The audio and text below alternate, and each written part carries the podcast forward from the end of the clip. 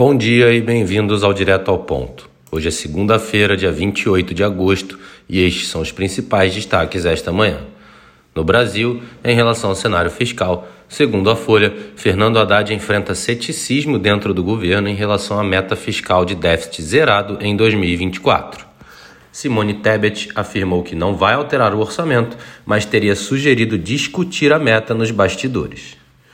As medidas para buscar a meta fiscal estabelecida para o ano que vem devem enfrentar problemas à frente, uma vez que as mais importantes dependem de aprovação do Congresso e devem passar por mudanças até serem aprovadas. Segundo a CNN, Ministério da Fazenda e deputados vão discutir sobre a emenda apresentada que permite que municípios também acessem a desoneração da folha de pagamentos.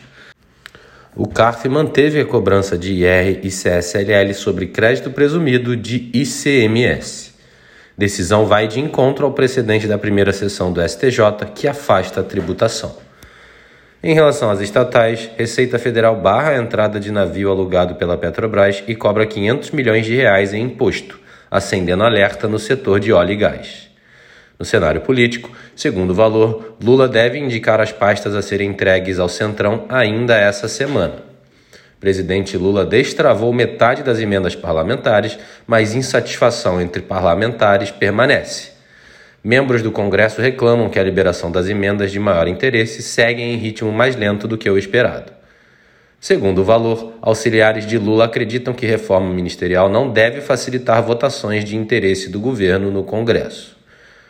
No cenário internacional, na Austrália, as vendas no varejo de julho registraram alta de 0,5% na comparação mensal, acima do esperado 0,3% e do anterior menos 0,8%.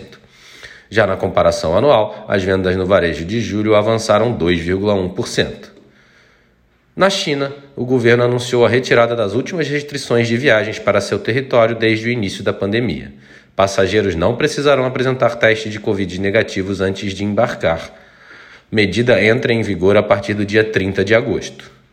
Na zona do euro, Robert Holzman, membro do Banco Central Europeu, afirmou que a autoridade monetária está atrás da curva e que não acredita que a luta contra a inflação foi vencida. Robert disse ainda que, caso não ocorra nenhuma surpresa, o próximo movimento deve ser de nova elevação na taxa de juros. Na agenda do dia, destaque para a divulgação às 11h30 da manhã do Dallas Fed Manufacturing Activity nos Estados Unidos e às 8h30 da noite para a taxa de desemprego no Japão. Nos mercados, o dólar index avança 0,05%, o S&P futuro avança 0,2%, enquanto o DAX futuro sobe 0,6%.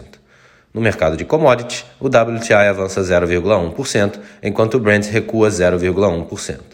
Estas foram as principais notícias do Overnight. Um bom dia a todos e até o nosso próximo podcast direto ao ponto do Banco Modal, amanhã.